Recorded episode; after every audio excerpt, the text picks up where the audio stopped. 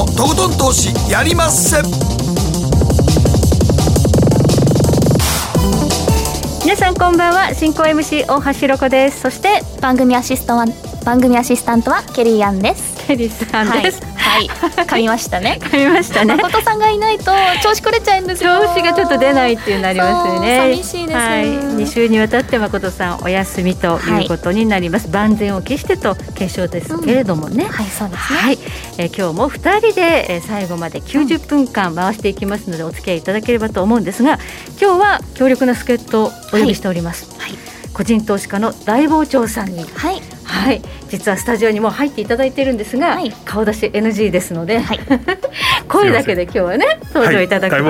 はい、よろしくお願いいたします。えそしてマーケットフロントラインのコーナーは法政大学大学院教授の真壁昭夫さんをお迎えいたしましてもう中国とかインフレとか総裁選とか聞きたいことたくさんありますので、ね、はい。もう俯瞰的に日本はどうなっていくのかということを伺っていきたいと思います。そして今日は月1延長戦ということで11時30分から12時までの30分間もお付き合いいただくんですがまず前半は真壁さんに残っていただきまして、うん、総裁選岸田さんということで、うん、岸田さんの経済政策ってどんななの？というのも気になりますのでうんでね、日本株がそれによってどう動く可能性があるのかを含めてお話しいただきたいと思います。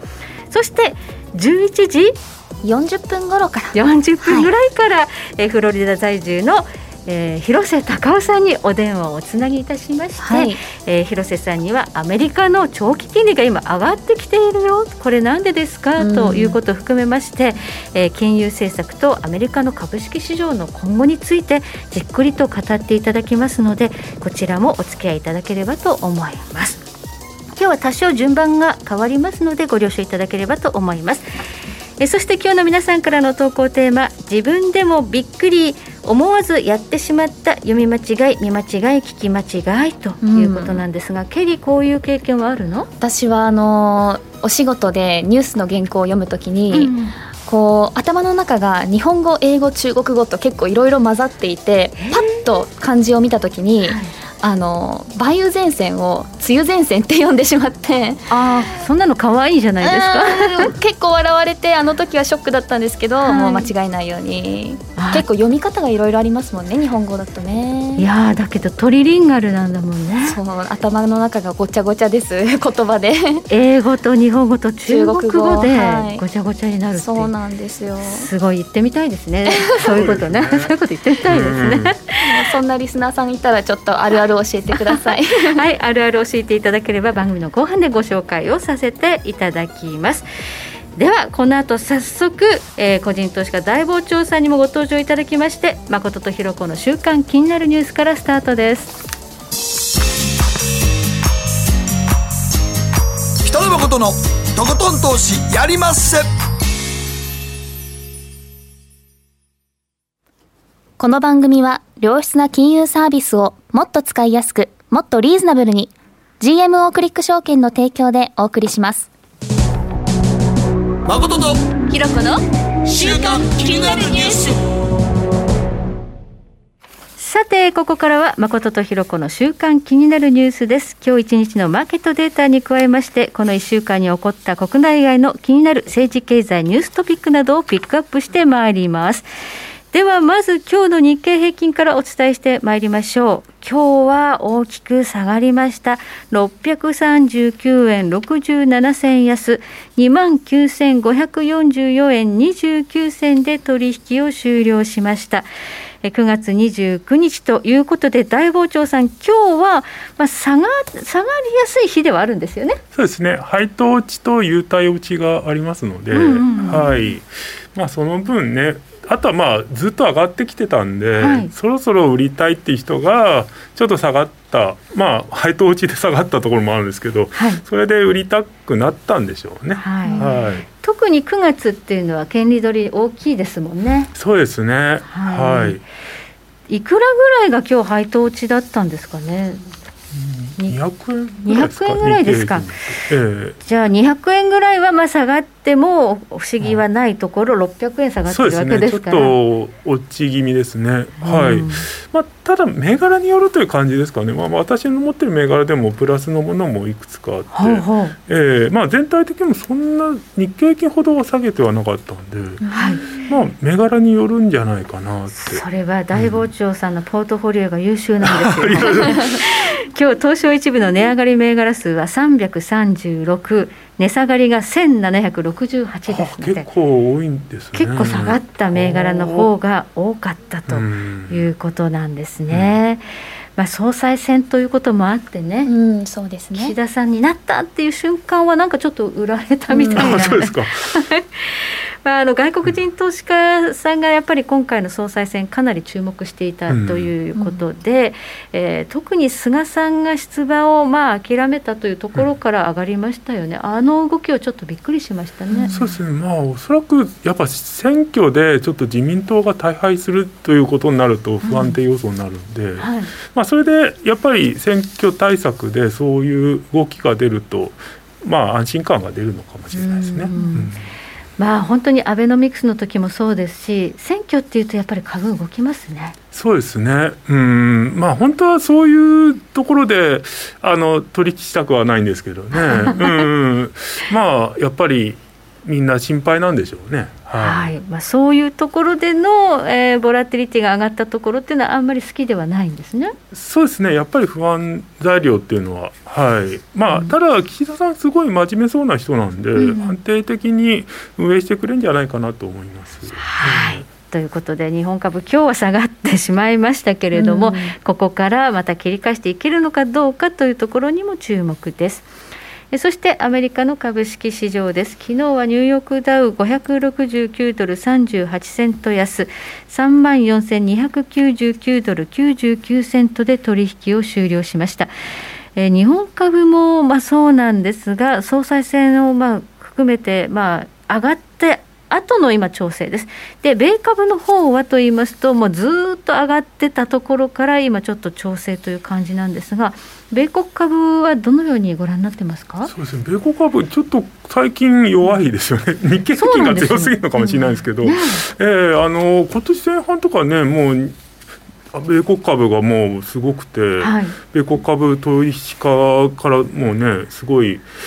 あの喜んでたんですけど最近ちょっとツイッターでも静かですね。米国株投資家の方がね。米国株投資家の方がね。静かですかね。うん、やっぱなんかこう9月は本当に日本株がすごかったですね。すね、だから相対的にちょっと米国株まあまあ渋みって感じじゃないですかね。渋みかな。えー、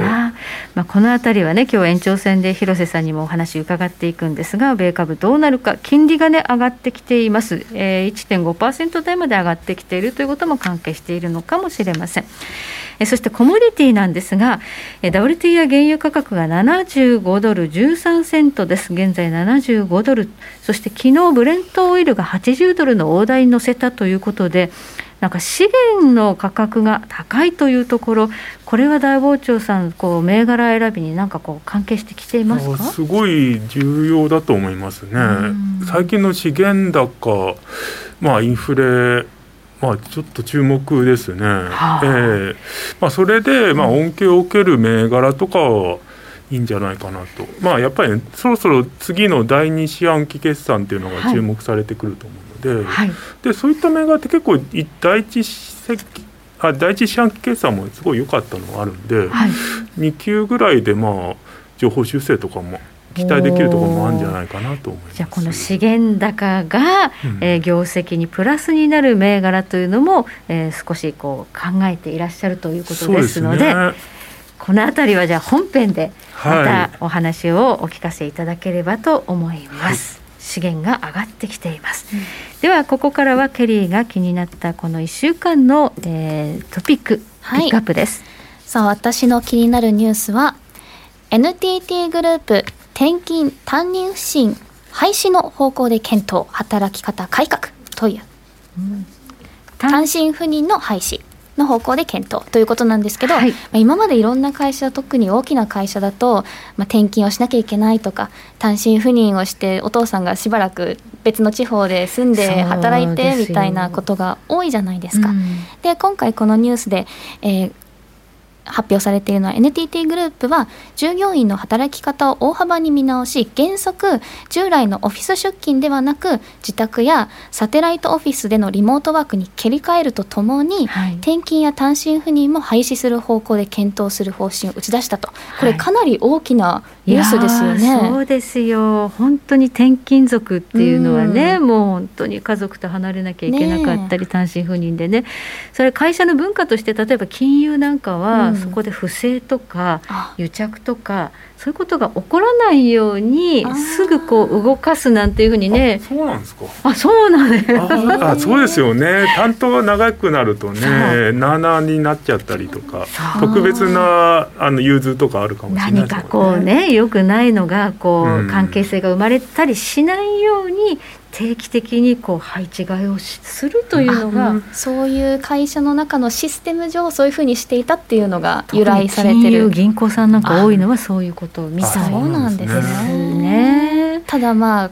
コロナ、うん、コロナ禍でコロナ後を見据えて、働き方や組織の大幅にこう見直す方針を打ち出した NTT なんですけど、まあ、もうすでにオフィスでの勤務っていうのはいろんな大きな会社って、まあ、週数回に減らすとか、交代制にするとかそういうふうにされているので他の会社もこのようにちょっと追って単身赴任廃止とかそういうふうになってくる未来がちょっと見えるかもしれないですよね。NTT って大企業ですからね大企業ですけれども NTT がやると他の企業もじゃあうちもっていうふうになる可能性ありますよね、うん。うん、そうですね。いいことですよね。単身赴任って、まあ、あんまりいいことないですもんね、うん、働いてる人もねそんな残された家族もね、うん、そうですね、まあいいことだと思います、はい、しかもあの都心に集中してい。た例えば大きなオフィスがもう東京都内に1個あった、本社があったりとか管理部門があったりとかっていうのあるんですけど、まあ、それを地方にこう分散して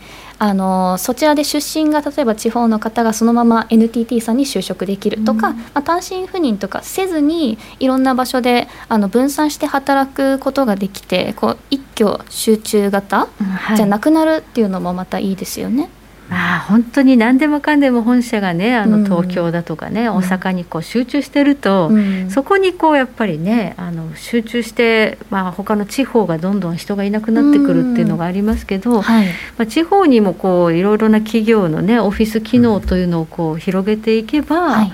働き方も楽になるし。楽になるし。で日本全国に経済圏が広がる、ということになるのでいいことですよね。そうですねまあ、あとは新幹線とかにちょっと不利かもしれないですね。あの往復する人が減っちゃいますから。ね。なるほど、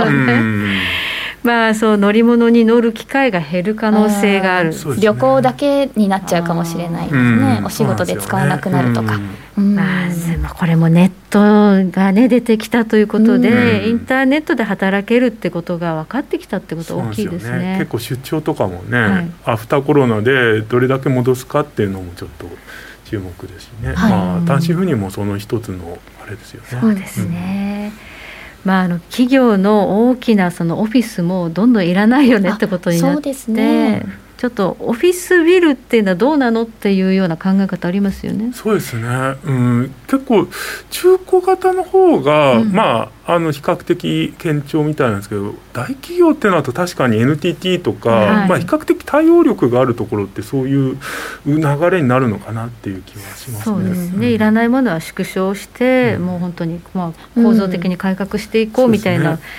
早速出てきたって出てきましたね。あとは大企業は比較的自分のところで俺がこうやるって決めればそうなるんで、うん、結構取引先があるとそうもいかないっていうところもあると思うんですよね。うん、そういったその力関係もあるかもしれないですね。うん、はい。ということで大きなニュースですね、はい、もう単身赴任というのをやめようという。やめよう、はい、はい、働き方が変わっていくというニュースでした。ね、はい、えではこの後は引き続き大傍聴さんにお話を伺ってまいります。さあ個別銘柄選ぶときに今どのようなことを考えているのかじっくりと伺っていきたいと思います。北野誠のとことん投資やりまっせ。やりまっせって英語では？レッツはどうかな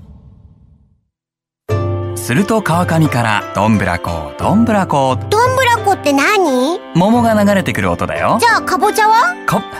天ぷらこ天ぷらこかな。鳥は？唐揚げこ唐揚げこ。パパおやすみ。置いてかないで。頑張るあなたを応援します。GMO クリック証券。エミさん。どうしたの？僕最近考えてしまうんです。毎晩月を見上げるたびに僕の将来はどうなってしまうんだろうって同時に思うんです。この虚しい気持ちに寄り添ってくれる女性がいたら。好きですでよくない？シンプルにわかりやすく。GMO クリック証券。バカモン！お前は周りが見えてない！また怒られちゃったよ。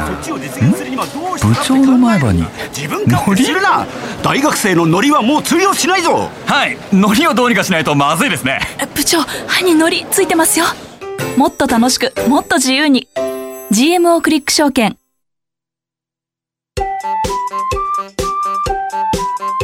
北野誠のとことん投資やりまっせ。みんな集まる。集まるよ。マーケットのリアル。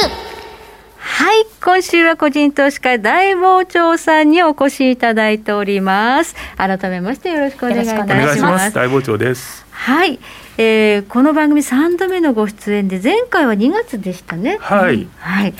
2月にご出演の時には、大傍聴さんなんか焼却炉の話とかされてましたね。そうですね。あの清掃工場の焼却炉ですね。拓磨とかはい。竹とか。はい。はい。でも竹なんかすごい堅調ですよね。そうですね。竹あのリバーホールディングとはい。統合して、まあリバーホールディングのあの金属リサイクルが結構、はい。あのし資源高などで恩恵を受けているみたいですね。はい、この資源が今上がってきたということが無視できないというふうに先ほどもおっしゃってましたけれども、は今そういったところやはりこうそのポートフォリオの中に増えてきてるんですか？そうですね。やっぱあの資源高影響あると思うのとあとですね、意外なのが ESG の中で、あはい。やっぱりあのソーシャル考えると、はい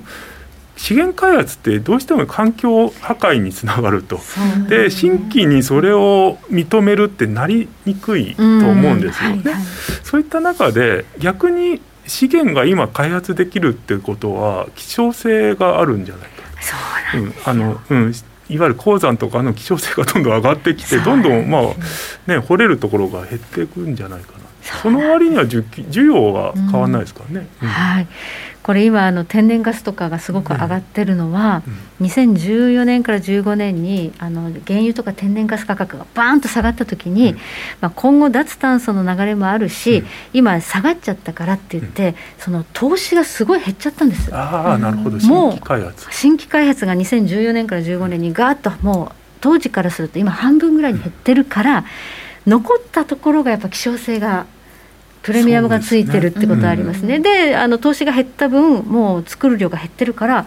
ガスとかの価格今上がってんです。よ。なるほど。供給も減っちゃってるわけですということなんですね。うん。そこに目をつけてらっしゃるってことですね。まあそうですね、うん、まあ ESG 的には難しいんですけどね、ええあの本来はうん ESG に反するものを、うん。まあ、本来ね脱炭素して、はい。そういったあのものはゼロにできた方がいいんですけど、うん。とはいっても EV 作るにも資源は必要ですし、はい。うん、その工場の稼働にねあの電力必要ガスも必要、はい。うん。そうですね。あの ESG 投資っていうこうくくりの中では、うん。まあ弾かれる企業になってしまうんだけどね、そうなんです。CO2 出す会社だからダメだって言われちゃうけど、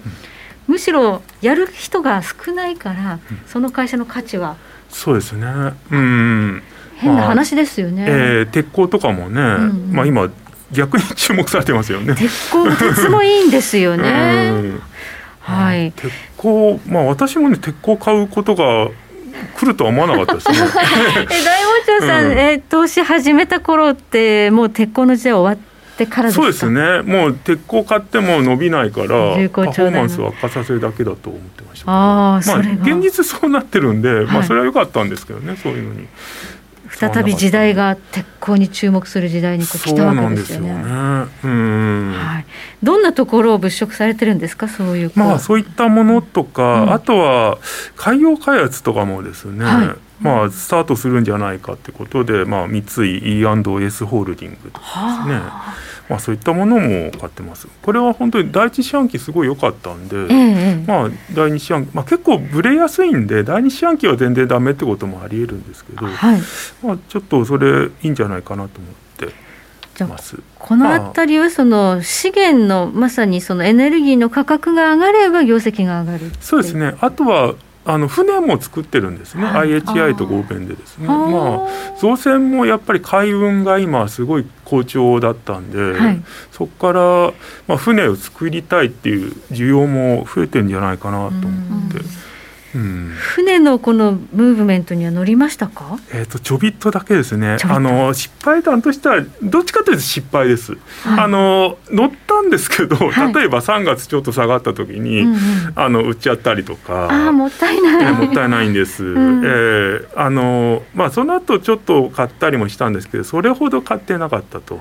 いう感じで、はい、まあ。残念ですけどね。ここまで上がり続けるとはね。うん、そうですね。うん。まあちょっとだけ乗ってたんで、はい、まあしょうがないんですけどね。うん。もともとそういうシクリカルには乗らないっていう投資あのスタンスではいたんで、はい、はっきり言ってルールに逸脱した行為ではあるんですけどまあそれでも多少は乗らないとこのままじゃあのパフォーマンス劣後してしまうと思うんで少し乗ったという感じですね、うん、今はもう持ってないですか船は？えっ、ー、と昨日売りましたね。すごいです、ね、あの逃げ足だけは早いんですよ。だからあの握力がないんで、だから3月に売っちゃったりもするんですけど、あと8月とかもちょっと下がった時に売っちゃったりとか、はい、まあ売ってその後また上がってきたんで買い戻したりとかしたんですけど、うん、まあそんな感じであの逃げ足は早いのはいいんですけど、はい、でもあの売らなきゃいけないと売らまああの持ってなきゃいけないところで売っちゃうとか、うん、うん、そういう感じですね、うん、まあ、昨日あたりの下落からちょっと一服したのかなという気はしますね。そうですね。ね。まあ特にまだね、うん、あのえーと、いわゆる指標的にはあのいわゆる海運の運賃とかの指標とかはまだ、はいはい、あの、ね、上がってるみたいですけどね、うん、ただなんか急に下がったのが、うん、当然あのそこら辺チェックしてる人がいてそれで売ってるっていうのもあるかもしれないんで、はい、何らかの動きがあったのかもしれない、そうですね。あとはですね中国が停電してるじゃないですか、工場とかが。で生産がまあ当然縮小すると当然海運の動きも、うんまあ緩やかなのかなと。となってくると運賃とかも安くなってもおかしくないなっていうそういう気もするんですよね。まあ、ただそれって供給サイドなんで需要があるのであれば当然まあこのままっていうと思う。考えられるし、まあいろいろ考えてますけどね。はい。はい、10月1日から中国の国慶節で1週間休むんですよね、はい、そういう生産を、それでもしかしたらそれも少しあのうんえっと関係してるかもしれ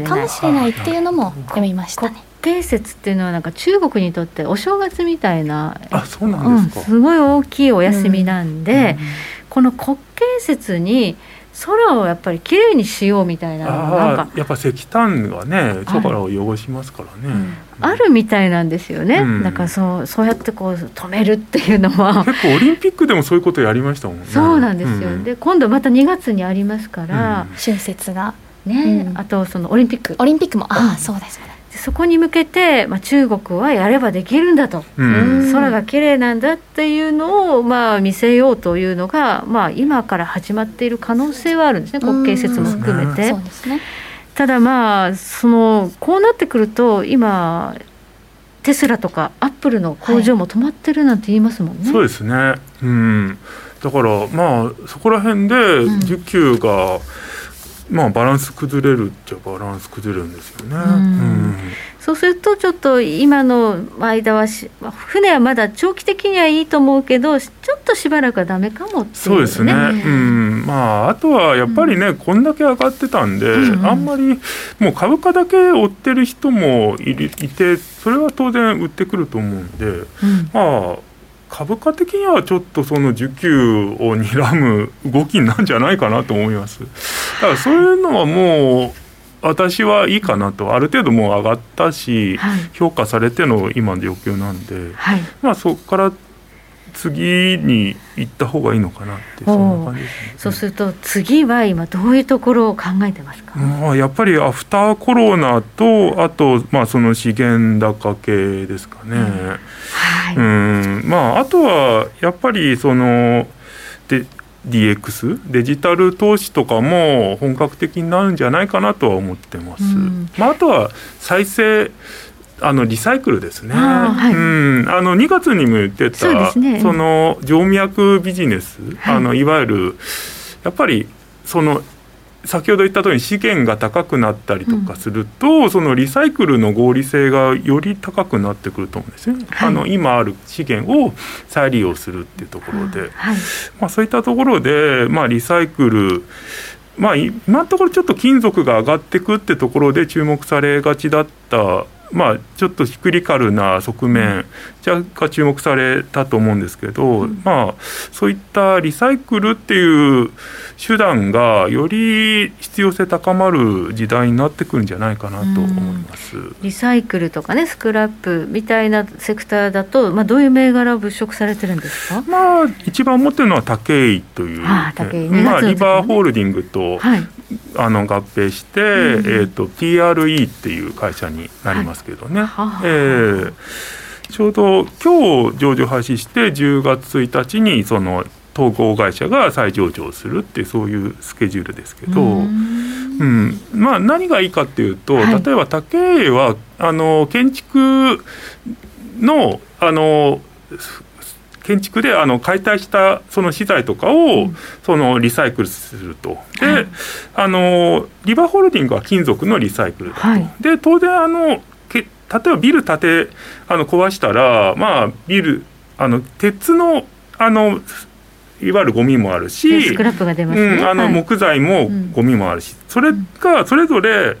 一つの会社であのリサイクルができると、うん、今までだったら金属は別の業者に任せなきゃいけないところを、うん、あの自分のところでできるようになって、はい、あの非常にシナジーがあるんじゃないかなと思うんですね。じゃあこのシナジーでもっと業績が伸びるかもしれない、うん、そうですね、まあ、あとはやっぱりこれから高度成長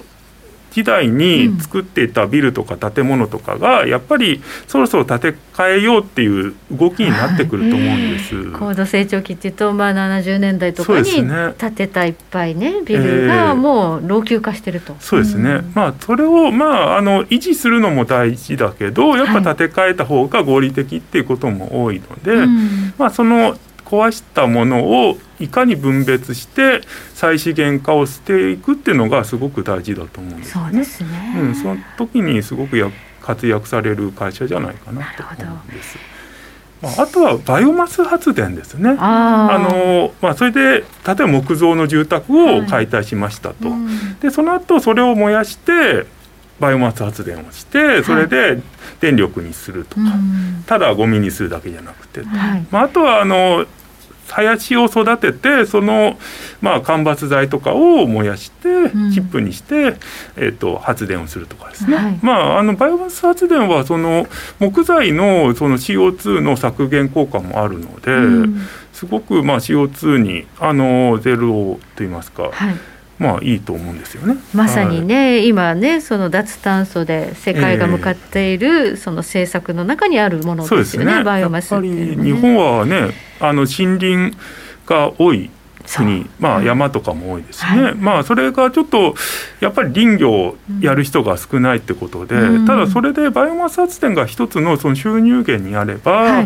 い。いと思うんです、あとあのやっぱウッドショックとかもありましたけど、ね、やっぱ国材、うん、木材国産木材が必要だってことで、うん、まあ、結構国産木材をしっかりあの確保していたそのと注文住宅の会社とかはちゃんと家を建てられてそれですごい業績をまあ叩き出してますけど、まあ、そういったやっぱ木材、うんうん、結構木材も注目なんじゃないかなと思います、うん、あの林業とか。まあそうですね。林業の会社ありますね、はい、なんかちちょっとテレビでもなんか、林を買うとかそういうちょっと流行ってるみたいですね。うん、山林投資っていうのがありますよね。うん、まあそこまでいかなくても、はい。そうですね。今、まあ太陽光ばかりフォーカスされますけれども、実は日本ってその地形的にはね、うん、あまりこう平地がないので、でね、バイオマスとかね地熱の方がいいんじゃないかなっていう話はありますからね。ねはい。そして先ほどちらっとアフターコロナ、はい、はい、もう本当にこの9月には全面解除というようなね、うん、報道も出てきているんですが、うん、そうなるとやはりちょっと皆さん GoTo っていう感じになりますよね。そうですね。GoTo もやっぱ注目ですね。うん、うん、まあやっぱ旅行食事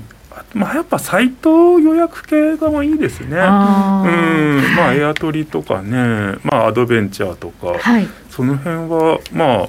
一番恩恵受けやすいですよね。まあすでにまあもう動き出してます、ね、もうそうですね、はい、やっぱ去年とかもなんだかんだ GoTo って、うん、その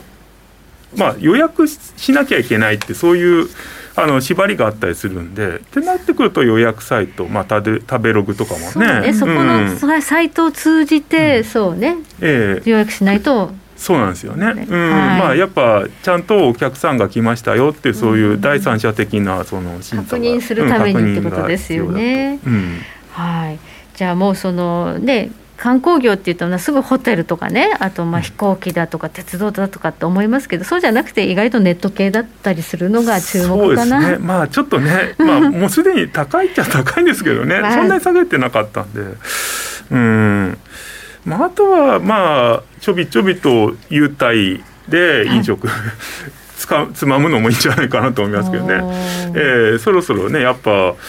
回復するんじゃないかなと。まあ残食者利益もあるのかなと思うんですけどね、うん、はい飲食系は本当にねこのコロナ禍苦労した業態で、はい、そうですね。まあ復活してほしいですね、うん、はいそうですね。なんかそれがちょっと少し物色され始めているので、うん、この全面解除というのを期待した買いというのが広がりつつありますがじゃあこれからそういうところが、まあ、またこう資金循環的に注目されるんじゃないかなと。うん、まあ、あと、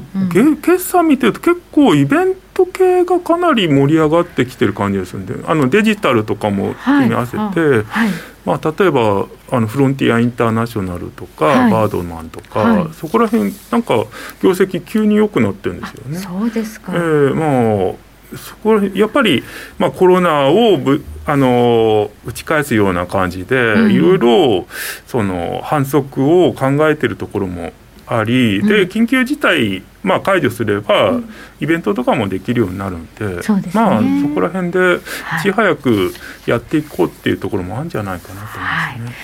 まあ、このような考え方で常にポートフォリオには100ぐらいの銘柄があると。そうですね。はい。まあ本当はね、絞る一番上がるものに絞れた方がいいんですけど、はい、そこがね、まあちょっとむしろ分散した方が楽なんですよ。いろいろとアイディアあってそれをちょちょこまかとやって、うん、まあ、まあまあと上がるというそういう感じで、うん、今年これまでのパフォーマンスどうでした？このプラス20%ぐらいですかね。えー、まあ今年はね結構インデックスがよく上がってるしもっと儲かってる人もいらっしゃるんで何、うん、とも言えないんですけどまあうん、去年も18%ぐらいで今年20%でまああの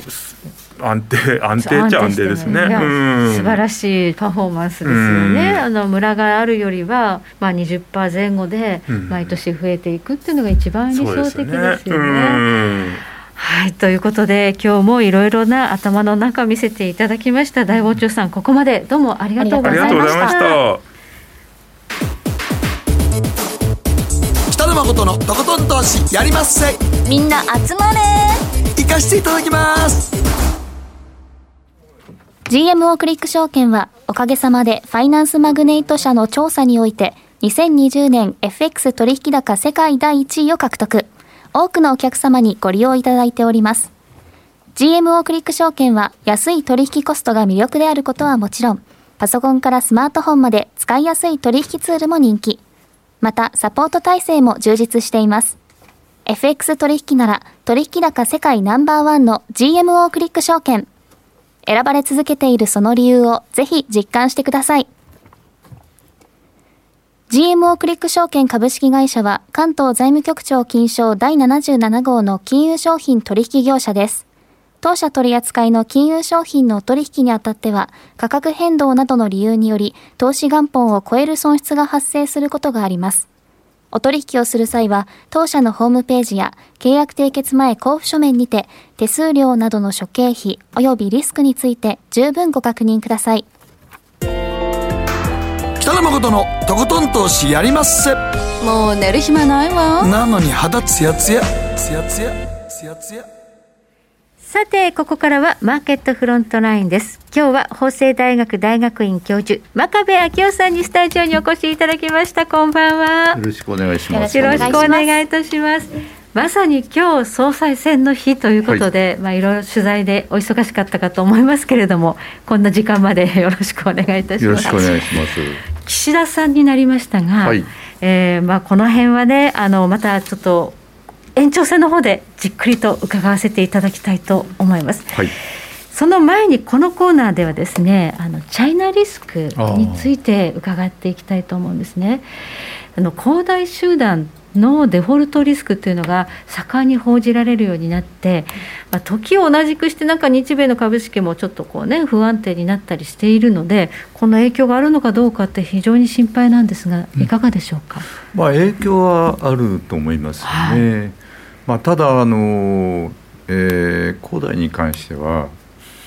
まあこうなるだろうというのはかなり前から、はい、あの予想してきた人は多いですよね。うん、私はあの「ディープインパクト不況」っていう本を去年書いたんですけど、はいはいはい、その中にそう書いてあります。まさに中国のリスクとして、まあ、不動産これはどどなぜこう不動産がいずれダメになるというふうにあのですねまず、えー、簡単に言うと中国の経済っていうのは今までの歩みを見てるとあの日本の経済の30年前を追いかけてきてるという全体像がありますよね。はい、でその中で例えば85年から89年まで日本はのバブル、えー、株式とそれから不動産ですよね。えーまあ、それと同じようなことが実際起きていて、うん、まあ、中国の方が期間は長かったと思うんですけど、まあ、大きな国ですからね、うん、ただ問題は要するにほとんど同じことが起きていてお金を借りてレバレッジをかけて不動産投資をして不動産が上がっていったということですけど不動産価格っていうのは冷静に考えて永久に上がり続けることはできないですからどっかでピークをって落ち始めると、はい。はい、そうすると借りたお金が返せなくなると。いうのは、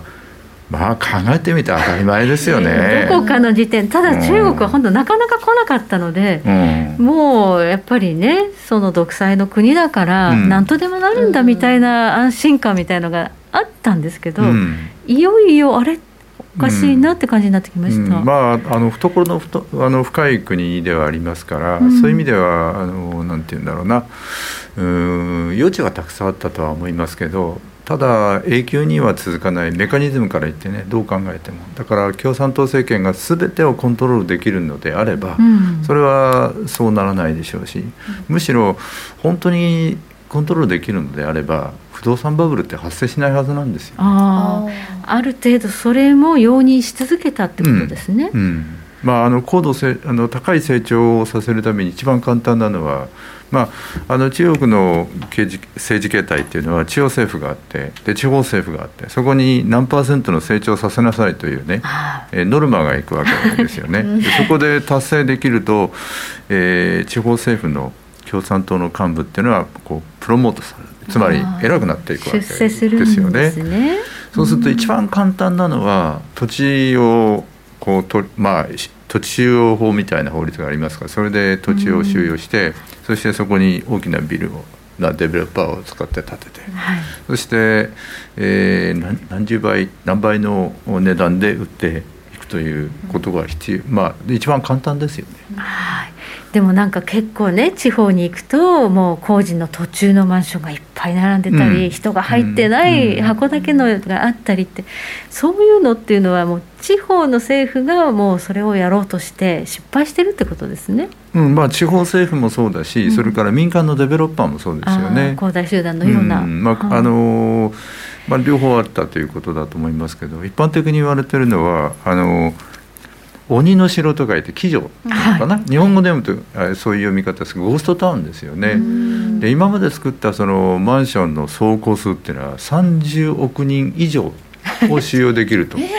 言われていて、中国の人口がですね今14億人あごめんなさい、え14億人と言われてますよね、うん。はい、まあ、実際に10億人いるかどうかは別の問題としてでもそれ以上の使用能力のある、えー、建築物を作っちゃった。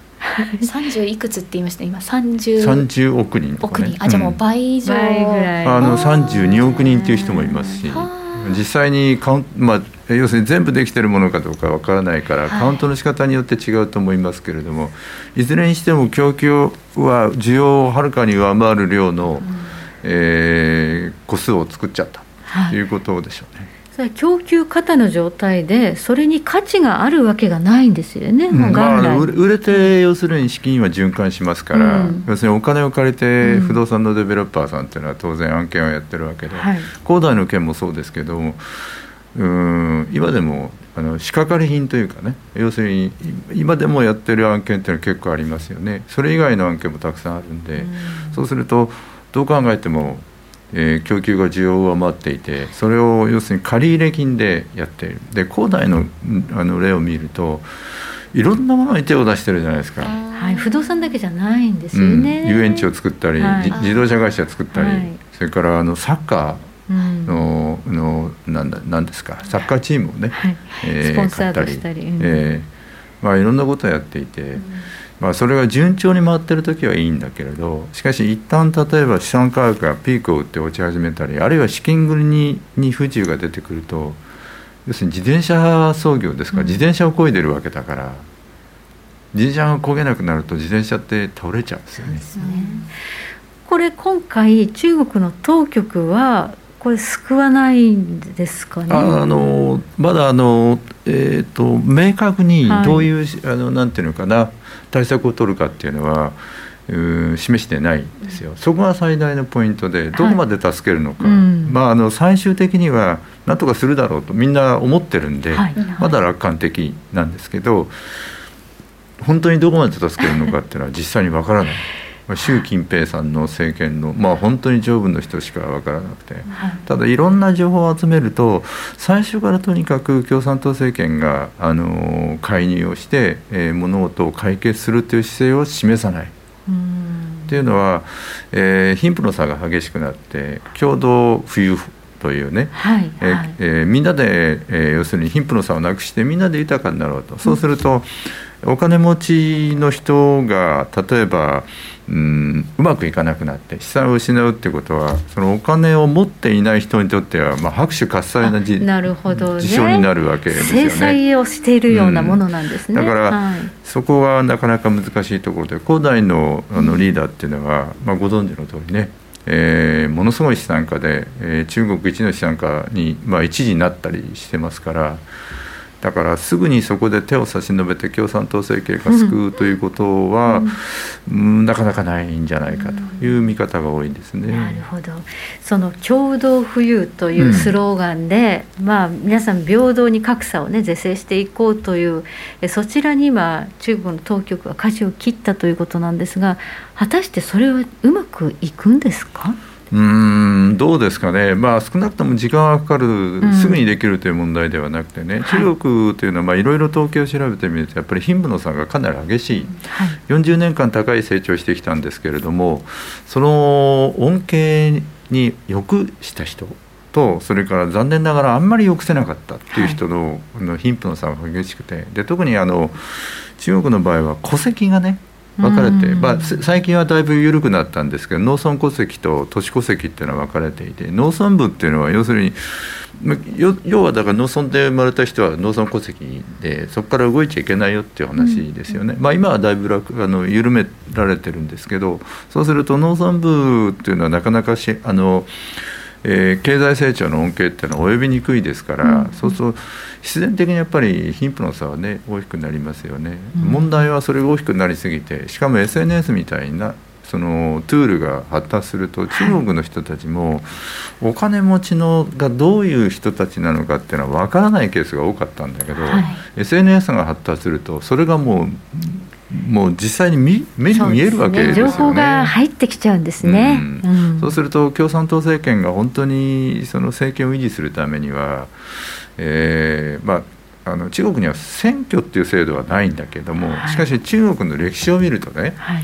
要するにお金にこもった人が放棄をして、はい、そして時の政権を倒すっていうのを、はい、革命が4000年以上やってるわけですよね。やっぱそれが怖いですね共産党もね、うん、はい。不満があまりたまらないように金持ちを成敗するというようなことを今やってるという、うん、ね、まあ、その一つがジャック・マーさんとかね。ああいう人たちが一時期あの、えー、消息が分からなくなったりっていうのはあった、ありましたよね、それがどういうことなのかっていうのは必ずしも明確ではないんですけど、どうも政策当局からいろいろその圧力があったんではないかという推測がありますよね。うん、はい。まあ、このような、まあ、方針転換をして、えー、まあお金持ちの企業を助けないと。でむしろ企業は解体の方向に向かっているとなると、うんうんうん、そうした企業に投資している、まあ、投資家の人たちあるいはまあ社債を買っている人たち、うんうんうん損しますよね。いやそれは あの、うん、デフォルトになっちゃって要するに借りたお金が返せなくなる、はい、であの恒大の件でもね、えー、30兆円を超える借金があると。でそのうち外貨建てつまりドル建ての借金っていうのは195億ドル約2兆円なんですよね、これは大したことない。33兆に対して。のうちのほん,、ほんの一部というか10分の1以下ですから、問題はですね33兆円の中であの利財商品って言って高金利をつけてね、はい、あの個人に売った商品なんですね。はい。でこれはあの零細な個人の人が買って、えー、持ってるわけだから。決して金持ちじゃなくてね、うん、うん、まああの多分庶民が。あの、うん、私のような、まあ、大橋さんのようなお金持ちは持ってないかもしれないけれど。でもまあ庶民がねあの儲かると思って買ったっていうのが、うん、これがデフォルトしちゃうと不満になっちゃうね、うん、そうですね。もう取り付け詐欺が実は起きていて、えー、あの恒大の本社の前にね、はい、えー、債権者が何人も集まってそれをあの警察権力がこうなんていうかガードしてるっていうね、絵がいろんなところに出ていますけどかなりいろんなところに案件があったりするのでやっぱり広がってますよね。うん、だからそれがえー、恒大だけで済めばい。いんですけど、はい、うん他のところも心配だというふうに言われて、要するに取り付け詐欺が始まってしまうと、えー、不動産バブルがはじけて、はい、えー、本当に中国の経済の端を引っ張ってしまうというケースが考えられる。はい、問題はね最大のポイントは共産党の幹部上の方の人が経済問題をね本当に理解してるはい、なんかよく日本のバブル崩壊をよく研究している本当にびっくりするから驚くほどあのしてますあの友達が国民にいる。まああの、はい、大学の時のね、えー、あの友達がいる、まあ、友人と言った方がいいかな、はい、いいんですけど非常に優秀です。あのテクノクラウド優秀なんですよね、はい、彼女なんかは日本のことを本当によく知ってるはい、えー、随分尋ねられました。私も銀行にいたことがあるんで、不良債権の処理とかね、うん、あるいは発生のメカニズムとかね、はい、そういうものを本当によく勉強してましたね。はい。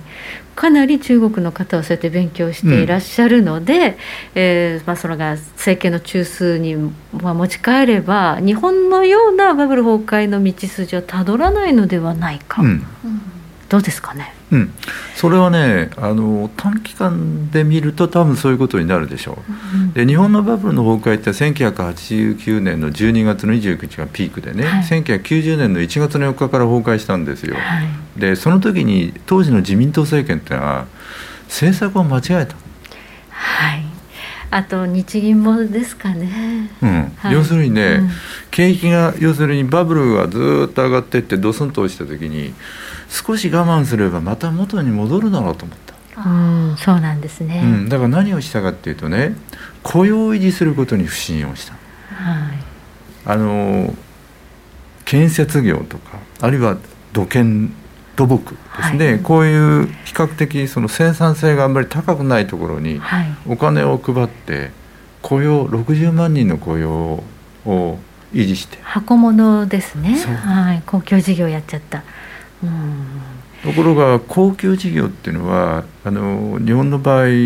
もう80年代の半ばに主なものが終わっていたので。もう大体作っちゃったんですね。インフラもね、うん、はい、中国もそういうステージに入ってるんです。今も似たような似てる。だからちょうど30年前の日本の状態、うん、で違うのはね要するに日本はせあの日本の当時の政権は政策を間違った。だ雇用本当はその時に改革をしてね、うん、労働市場改革したり新しい産業を起こすことに、え注力してると違ったんだけれども、うん、残念ながらそういうふうには思わなかった。だから中国は中国のそのトップの人が、それを本当に理解してるかどうかこのバブル崩壊のような道筋をたどらないように何か新しい産業で雇用創出するのかどうかってとこを見ていくっていうことですね。うん。うん、はい、あともう一つ気になるのはあの世界の資源価格が上がってきて、うんうんうん特にあの石炭なんかが今ね、うん、まあそうですね。あの、はい、先ほどもお話出ていましたけど、えー、あの脱炭素の動きがあって、はい、2000えーと、14年15年っていうのはやっぱり、うん、あの投資額が圧倒的に減ってんですよね。で要するに炭素からあの要するにクリーンエネルギーに行こうとい。うことで、はい、その資源炭素の出るものはとにかくあんまりこう抑えようということだったんですね。はい、でそういう状況は続いてる。であの石炭は特にその例なんですけど、うん、中国もね石炭はあの国内で90%取れる。要するに国内消費する分ね、ところが設備投資をしなかったんで今すぐに増産ができない。でその残りの10%は輸入なんですけど、うん、一番大きな輸入先っていうのはオーストラリアですね。今ね仲がね良くないですよね。うん、そしてあの今止めちゃってるじゃないですか、うんはい、そうするとオーストラリアから石炭入ってこない、はい、足りない、はい、で今あの石炭火力で一生懸命電電気を電力を補ってるんだけどそれが足りなくなっちゃって、うんうん、計画停電とかね、はあ、今工場も止まってるみたいな話、うん、工場も一部止まって日本の日本企業の工場もねかなり影響が出始めてる、はい、土曜日曜にね、はい、電力消費量の少ない日に、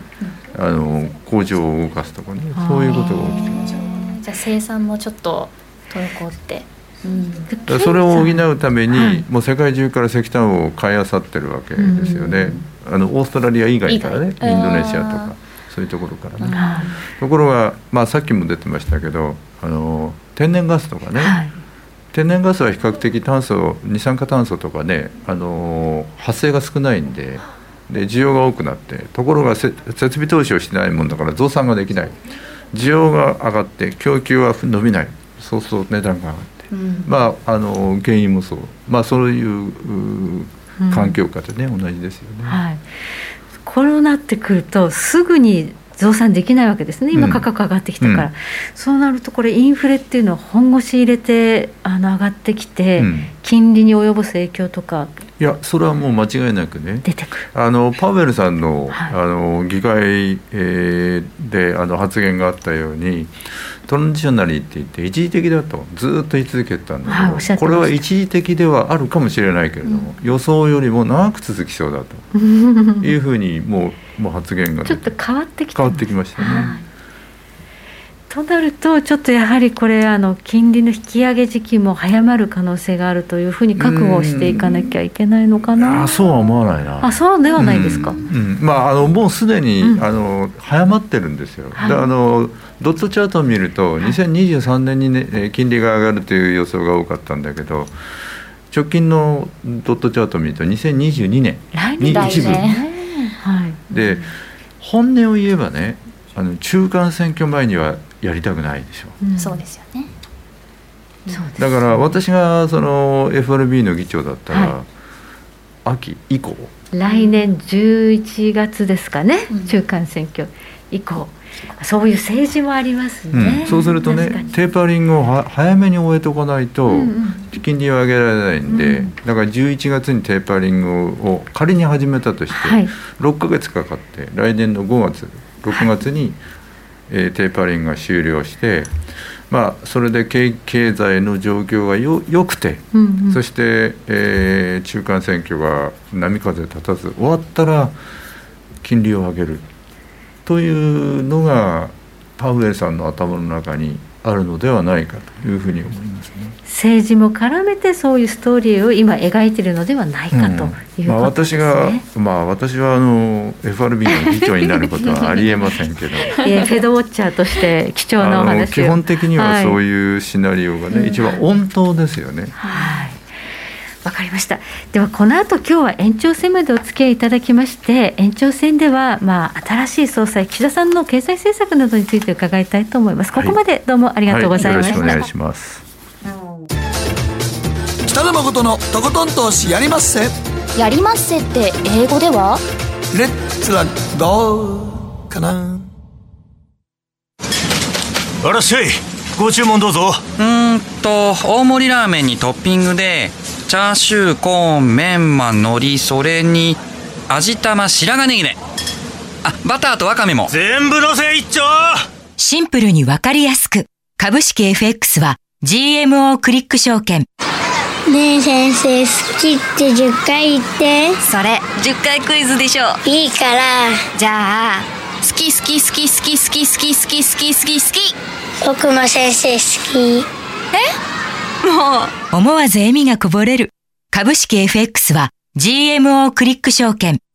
すると川上からどんぶらこどんぶらこ。どんぶらこって何？桃が流れてくる音だよ。じゃあかぼちゃは？こ天ぷら粉天ぷら粉かな。鳥は？唐揚げ粉唐揚げ粉パパおやすみ。置いてかないで。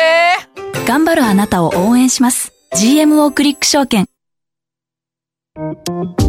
さてここからは皆さんからいただいた投稿を紹介していきます。今日のテーマ思わずやってしまった勘違い。はい。マーティーさん。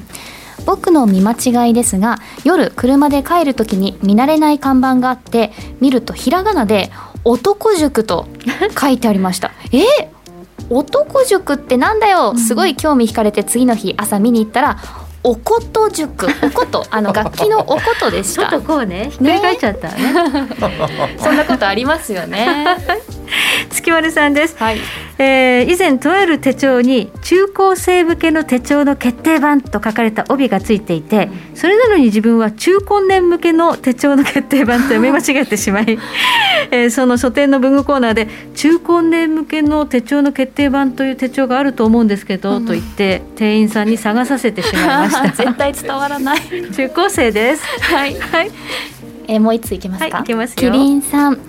えー、昨日小学2年生の娘が、えー、数算数のテストを持って帰ってきました。見ると100点なのに全部丸ではなく1箇所だけハテナがつけられていました、うん、100点なのにハテナ。ハテナがあるのに100点と混乱しながらよく見ると娘が自分の名前を一文字書き間違えていました。私がつけた大事な名前を自分で間違えるなんてと。名前のとこにハテナつけられてた漢字が難しいんですかねお名前。私すごいかあのカタカナなんで超ラッキーでした。テストの時はい、全部カタカナで。時計なりは27分33秒回っています。北野誠のとことん投資やりまっせ。この番組は良質な金融サービスをもっと使いやすくもっとリーズナブルに GMO クリック証券の提供でお送りしました。さて今日はこの後延長戦まであります。延長戦に、えー、引き続き真壁さんに残っていただきまして、えー、総裁選と日本株市場ということでお話を伺っていきたいと思います。そして11時40分頃からは、えー、広瀬隆夫さんに電話をつなぎまして、えー、アメリカの株式市場そして金利上昇大丈夫なの、うん、こちらをテーマにお話を伺っていきたいと思いますので、はい、この後も引き続きお付き合いいただければと思います。では一旦ここで締めさせていただきます。引き続きご覧ください。よろしくお願いします。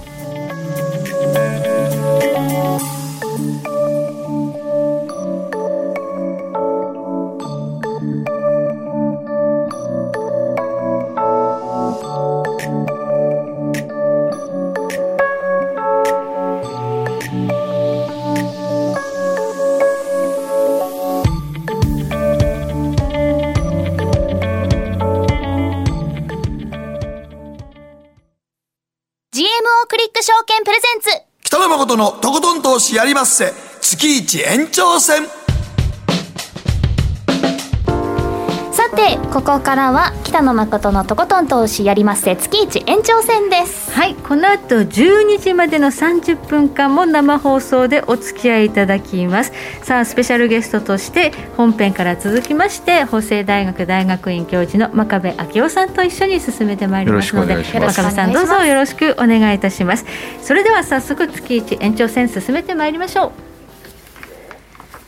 この番組は良質な金融サービスをもっと使いやすくもっとリーズナブルに GMO クリック証券の提供でお送りします。北野誠のとことん投資やりまっせ。月一延長戦。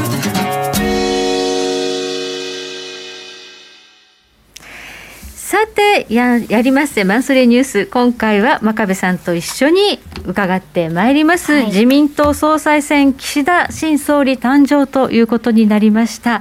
さあ岸田さんになるということが真壁さんは予想されていらっしゃったでしょうか、はい、予想していました、うん、いらっしゃった、はい、結構今回接戦で誰になるか分かんないよねっていう感じだったと思うんですが。うんまあそうかもしれませんね、うん、ただ票読みをするとやっぱり決選投票になると、はい、うん、やどどうしても岸田さんの方が有利かなという感じはしましたね。はいなんかこう経済政策も三者三様ちょっとこうね違いが見えたりなんかして。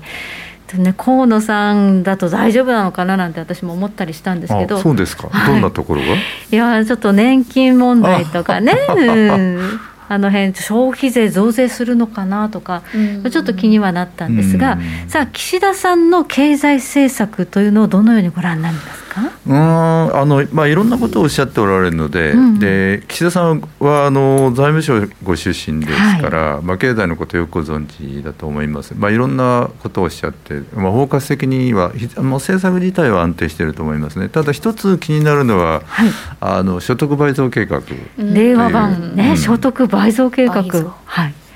これはですね難しい。倍増ってね本当にしてくれたら嬉しいけど。まあ嬉しいですね、あのえーと、かつて日本はあの所得倍増計画って池田隼人さんのはい、の政権の時にね、うん、実際にその実施をして、はい、まあ、それに近いことが、まあ、ほぼ起きたんですよね。成果が出た、はい、ところが今と当時の経済状況を変えると全く違う。はい当時の経済は人口が増えてるし、うん、それから上り坂ですね。分かりやすく言うと、うん、今はどちらかというと残念ながら下り坂のように見える、人口は減っていく、うん、少なくとも安定成長と言われると聞こえはいいんですけど、まあ、低成長、局面ですよね、そういう状況下においてどうやって所得を倍増させるのかっていうのはよく分かりにくい。そうですね。そうですね。うん、そこはちょっと具体的にどのように倍増させるかは出てないんですが、うん、まあおっしゃってるのは、えー、こう分配をするというようなことですね。やっぱ格差是正をおっしゃってますね。分配だけで2倍になるかっていうと、どう計算してもならない。ならないですね、うん、要するに経済のパイが大きくならないと、はい、まあ今回のあの総裁選でね、やっぱり一番の問題点っていうのは。4人の方が、まあ、分配についてはいろいろあのご主張されておられるんですけど、はい、パイを本当に広げようっていう考え方っていうのは、まあ、高市先生が高市さんがね、うん、少しあの具体的に AI だとかいろんなことをおっしゃってたんですけど、それ以外の方はですねパイを広げる、まあ、あのそれに近い発言はあったんだけど、本当にパイを広げて所得を倍増するんだっていうねその絵を描いてる人があんまり見当たらなかった。そこが問題ですね。パイを広げるっていうのは要するに、まあ、GDP そのものを拡大させるってことですそうそう。GDP を大きくしない限りお給料って伸びないんですよね。うん、ですよね。GDP っていうのは要するに企業の儲けとそれから私たちのもらうお給料の合計額ですから、はい、だから分配をその変えると言っても、それは限界がありますよね。うん。まあ、企業収益を上げるためにじゃあ何が必要かって、うんまあ、日本は人口が減ってるってところがまず一つ大きな問題ですよね。うん。うんまあ、人口が減ってるからその GDP が増えないっていうのはね、うん、半分正しくて実は半分間違いです、はい。はい、要するに付加価値が上がればいいんですよね。るほど。プレミアムがつけば一人で作るものがね、はい、例えばグラスがありますね、はい、あの何の変哲もないグラスが1個100円、うん、それに例えばベネチアングラスみたいに赤色青色要するに付加価値がついて2000円で売れたと、はい、すると単純に考えると生産性は2倍になる。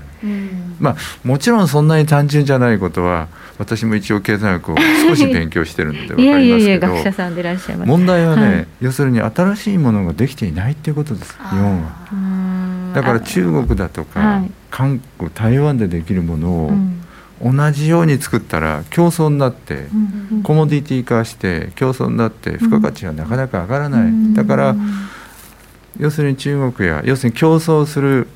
各国でできない新しいものを作る。日本独自の新しい技術革新的なサービス。サービス製品ですね、うん、昔はあったんですよそれが、はい、例えばソニーの作ったウォークマン。ああね。みんな真似したって言いますもんね、うん、あれを。ウォークマンはねやっぱり世界の文化をね変えたんですよ、うん、そういうその新製品新しい製品を作ることができれば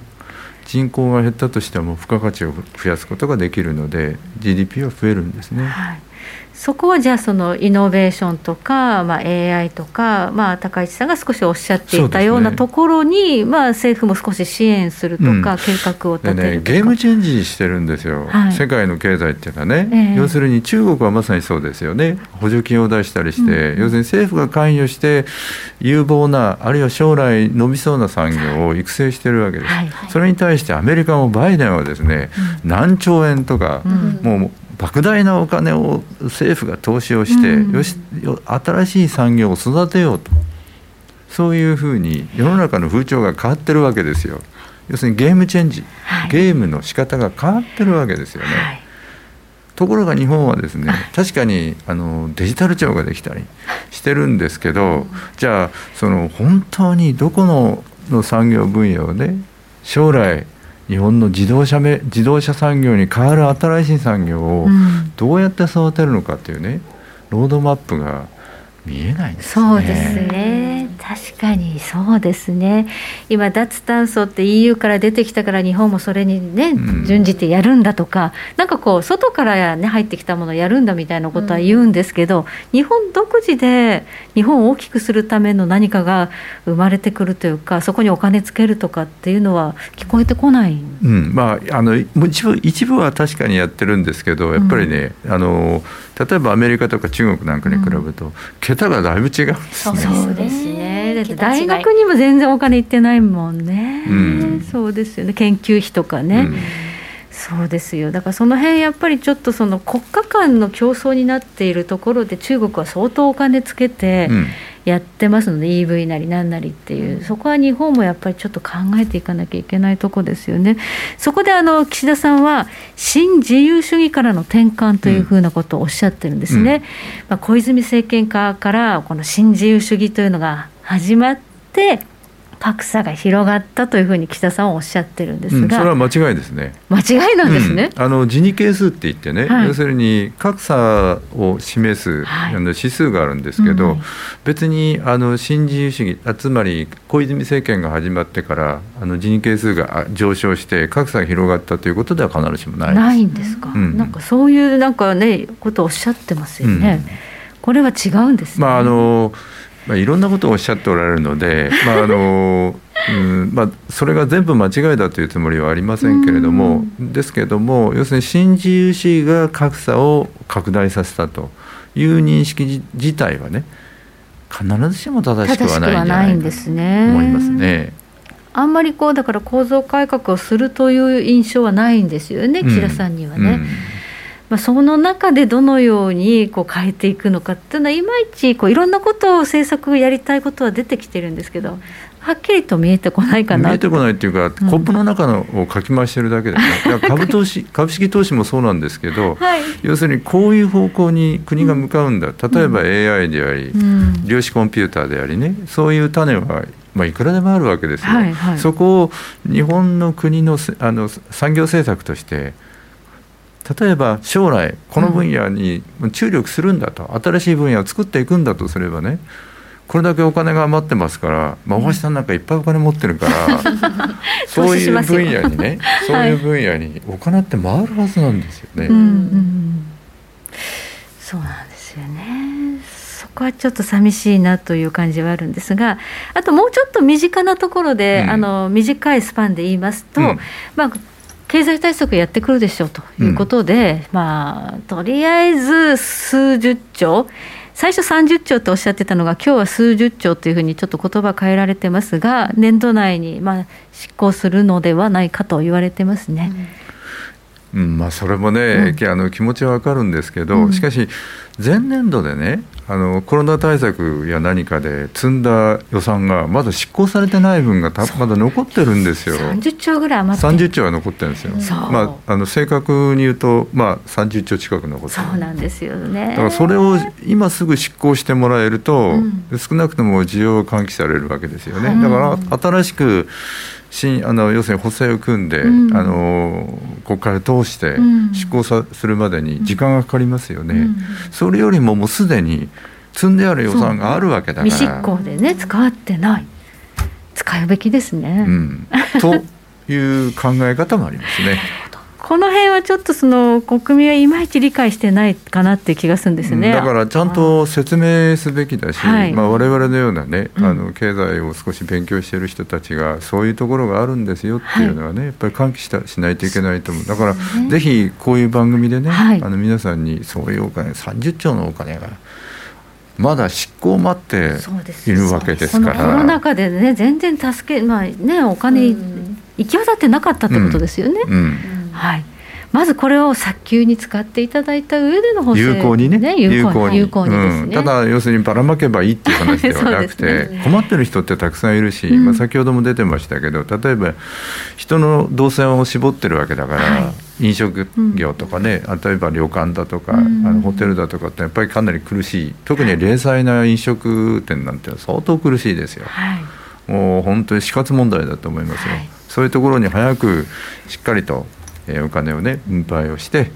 えー、そしてやっぱり社会全体のやっぱり安心感を定着させるっていうのは重要だと思いますけどね。はい、この点にも期待したいところですね。はい、ありがとうございます。えー、ここまで今日は法政大学大学院教授の真壁昭夫さんにお話を伺いました。どうもありがとうございました。はい、ありがとうございました。北野誠のとことん投資やりまっせ。月一延長戦。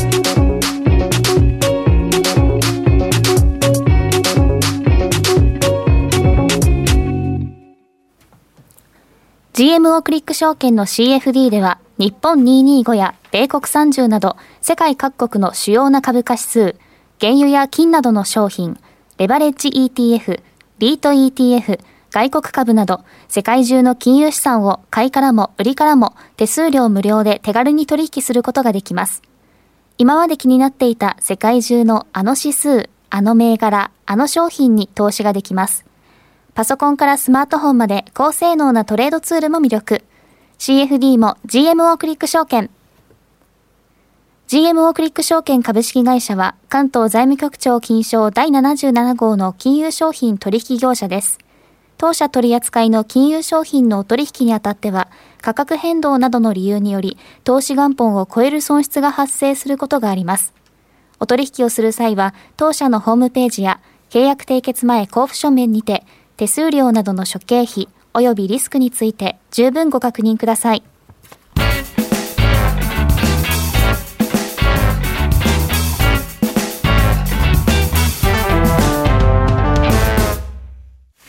さて、ここからはマーケットホットラインのコーナーです。さあ、今日はアメリカ・フロリダ在住コンテクスチュアルインベストメンツ LLC 広瀬隆夫さんと電話がつながっています。広瀬さん。こんばんは。こんばんは。こんばんは。よろしくお願いいたします。よろしくお願いします。さて広瀬さんにはアメリカのマーケットについてお話を伺っていきたいんですが、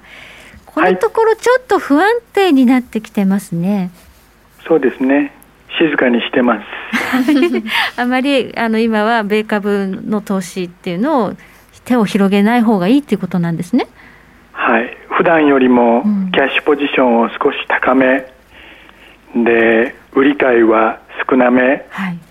ということで、はい。えー、うつうつと日々を過ごしております。今のところはおとなしくしているということなんですが、はい、はい、やはりこれちょっとアメリカの長期金利が急に動き出しました。これ影響してますか？はい関係あると思います、はい、で、えー、長期金利が動いている理由は債券の投資家が、はい、その要求するそのリスクプレミアムですよね、はい、つまりいろいろなその不透明要因がある。例えば連邦債務上限引き上げ問題とかね、はい、あるいは中国恒大集団のがデフォルトするかもしれないという問題とか、はい、そういうのがあるんで、うん、えー、普段よりもちょっとこう辛めというかしぶちんというか、うん、そういう評価になってるんじゃないですかね。その債券というものに対してね、はい、だからその債券利回りが上昇してるんだと思います、はい、でこれはしばらくこういう状態が続くと思いますね。この FOMC の結果を受けて動き出しただけではなくて他のリスクプレミアムも織り込んでいるということなんですね、はい、そうですね、当然 FOMC の結果というのもあの考慮されていると思うんですね、はい、じゃあ FOMC で何が発表されたかというと多分11月くらいにテーパーつまり債券買い入れプログラムの縮小が始まると、はい、そして、えー、来年の春、まあ、5月とか6月くらいまでにその債券買い入れプログラムの縮小が終わると、うん、つまり新規の買い入れがゼロになると、はい、いうことですよね。はい、でそれは今まで FRB があ財務省証券とか住宅抵当証券を買い支えてたんでその買い手が1人いなくなるということを意味するわけですよね、まあ、もちろん全体からすれば大した金額じゃありませんけれども、それでも需給に対するインパクトとしてはポジティブかネガティブかって言われればネガティブですよね。はいこのテーパリング開始というのは、まあ、基本的にはもうマーケットに織り込まれているという声が多い中で、はい、信じてません。信じてないんですか？はい。なぜですか？そういうことは2013年の時にも言われてたから。ああ、はい。さんの時。そしたら、いざテーパーだっていうふうに言われ始めたら、はい、みんな慌てふためいた経緯があるんですね。はいはいありました。だから、はい、その時におちょっと待ってくれよと話が違うじゃん織り込み済みじゃないの？っていうふうにですね、はい、はしご外された経験がある人間ですから。はい。その、うん、他の市場参加者の言ってることは一切信じないというふうに心に決めてます、はい、みんな覚悟ができてないと思う。はっきり言って。そうですか。ペーパーがどれだけしんどいかということに対するね、はい、なぜかというと、はい、ペーパーが開始してその後で利上げがあるということはですね、はい、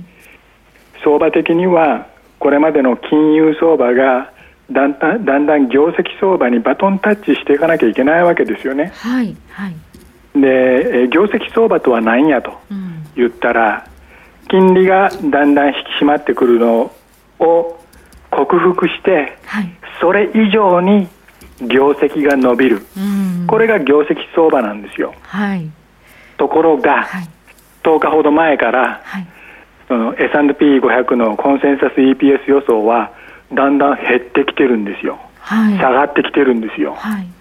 業績相場だったらなんでコンセンサス EPS が下がるんですか？おかしいでしょ？そうですね。だから、はい、今直面してる我々が直面してる状況っていうのはみんなが考えてるよりももっとはるかにトリッキーあの複雑であ厄介な局面に直面してるんですよね、業績相場に行かなきゃいけないんだけれども業績が悪くなってると、はい、ダメだっていう、はい、そういう世界ですよね。はい、業績が良くないならばちょっと利上げなんかもできないですよねそんな早期に。はい、はい。はい、なんですけれども、それはインフレが来ちゃってるから、はい、今、例えば原油価格とかね、天然ガスの値段とか、そういうのが上がってます。はい、先日はイギリスでガソリンスタンドの前に行列が、車の行列ができたなんていうニュースも出てきてます。はい、で大体庶民はねどういう理由でそれが起こってるかって分かんないわけですよ、はい、でもインスタグラムとかツイッターで流れてくるそのえ、映像だけを見てああダメだとガソリンが足らないとかって言ってみんなからガソリン買いに走るわけですよ。パニックそうすると、はい、そうするとトイレットペーパー騒動みたいにガソリンも足らなくなると、うん、いうことですよね。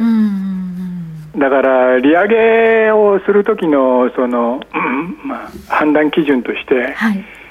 景気が悪いからとか業績が安定してるからとかっていうことを FRB は考えるんじゃなくて、はいやっぱ物価を見ると思うんですよね。ああ、インフレをなんとか抑えないと。はい。はい。で、物価に対する FRB のメンバーたちの考え方はどうなんだということなんですけども、今年の前半ぐらいはね、あ、このインフレは一過性のもんだと、はい、そのうち収まるよという考えだったんですけども、だんだんだんだんインフレ予想は、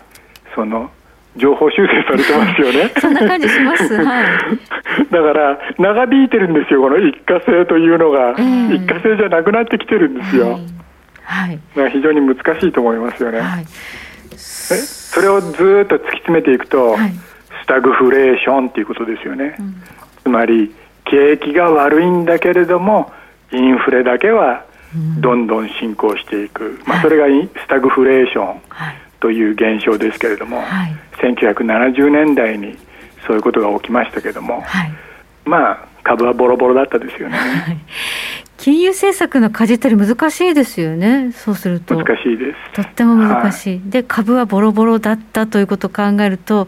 今この辺にある株価っていうのは、ちょっと安心できないですね、そのリスクは。はい、中途半端です。中途半端。目先はなんつったってあの連邦債務上限引き上げ問題、はい、これ片付けないとだめでしょう、はい、だからあ1か月か2か月だけ当座の間だけちょっと期間延長するとかね、うん、そういう、まあ、臨時法案とかね。そういうのをあの挿入しないと、はい、やりくりできないかもしれない、はい、ジャネット・イエレン財務長官は10月18日くらいに資金が尽きると、はい、アウトだと。デフォルトすると。い。うふうに言ってます、はい、そのギリギリまで議員たちはパフォーマンスすると思うのね。来年選挙だから。あもう粘ったよっていうことを、ね、株そっちのけですよ、はい、株そっちのけ。だから、はい、なんで10月18日までそういうあの崖っぷちに突っ走っていくようなパフォーマンスが続くことが分かってるのに、はい、今値頃感から今日株買わなきゃいけないわけ、まあ、そのロジックが僕は分かんない、はい、みんな何考えてるのかねちょっと甘いんじゃないですか。もうじゃあこの崖っぷちのヘッドラインそのせめぎ合いで株が急にこう急落するなどのボラティリティが上がる局面ここから続くってことですよね。そうです、うん、いややめてっていうねそういう絶叫が出てこないと株は買いじゃないと思いますよ、はい、今のビックスの水準なんて低いですよ、はい、すんごいあの中途半端な水準ですよそうですね。ボラティビビりが足らない。ビビりが足らない。あのコツンっていう音が聞こえるまで売られる可能性に備えておいた方がいいってことですね。そうです、うん、もう、うん、とにかく株は嫌。全部投げ出したい。みんな売りっていうふうに、はい、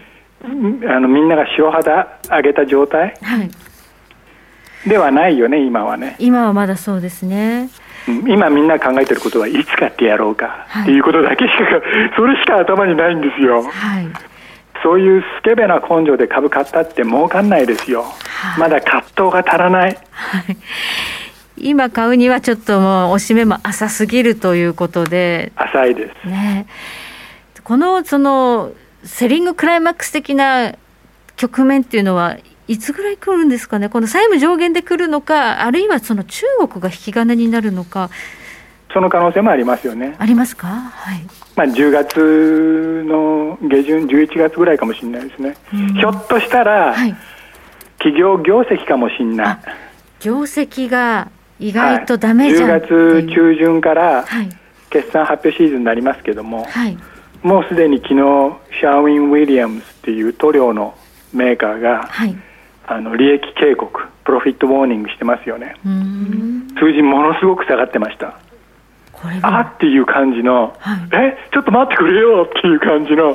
数字の下がり方、はい、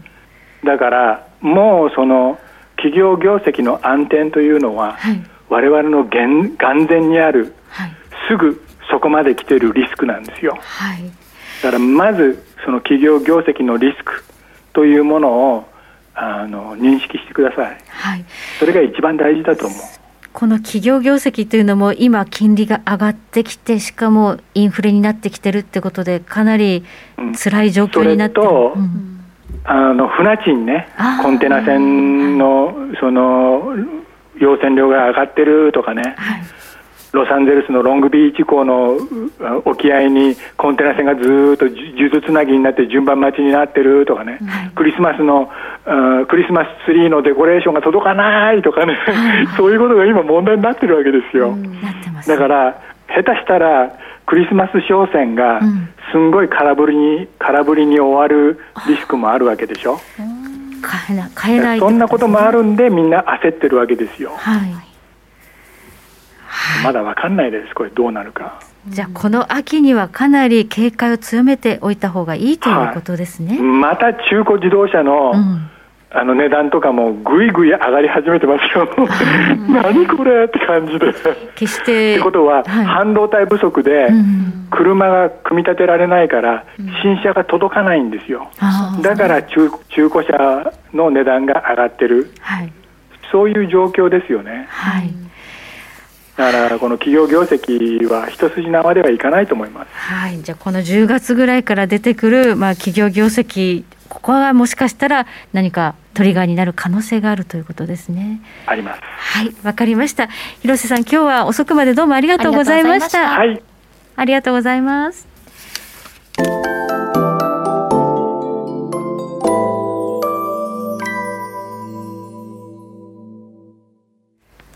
さてそろそろお別れの時間が近づいてきました。この番組は良質な金融サービスをもっと使いやすくもっとリーズナブルに GMO クリック証券の提供でお送りしました。はい今日は90分の長丁場ということですが、はい、まあ始まってみるとあっという間でそうですね、はい、内容濃いですよね、はい、はい、先ほどケリーが指摘していたように10月になると中国が国慶節でお休みに入るんですね、はい、7日間ですね、はい、お休みになります。はい、中国が休んでる間はこの恒大集団も何かこうね大きなニュースは出ないだろうとか言われてるので、この休みが明けたらもしかしたらなんかいろいろニュースまた出てくるかもなんていうことを言う人いるみたいですね。ちょっと動きが注目ですね。はい。はい、あとはまあオペックプラスなどもありますということで、原油高これどうするんでしょうかというぐらいまで上がってきました。はい。えー、広瀬さんの話聞いてるとまだまだちょっとねあの今株は安心できない状況みたいですので。手綱引き締めていきたいと思います、はい、では誠さんが早く帰ってきますようにということで寂しいです。待ってます。では皆さん夜遅くまでお付き合い誠にありがとうございました。おやすみなさい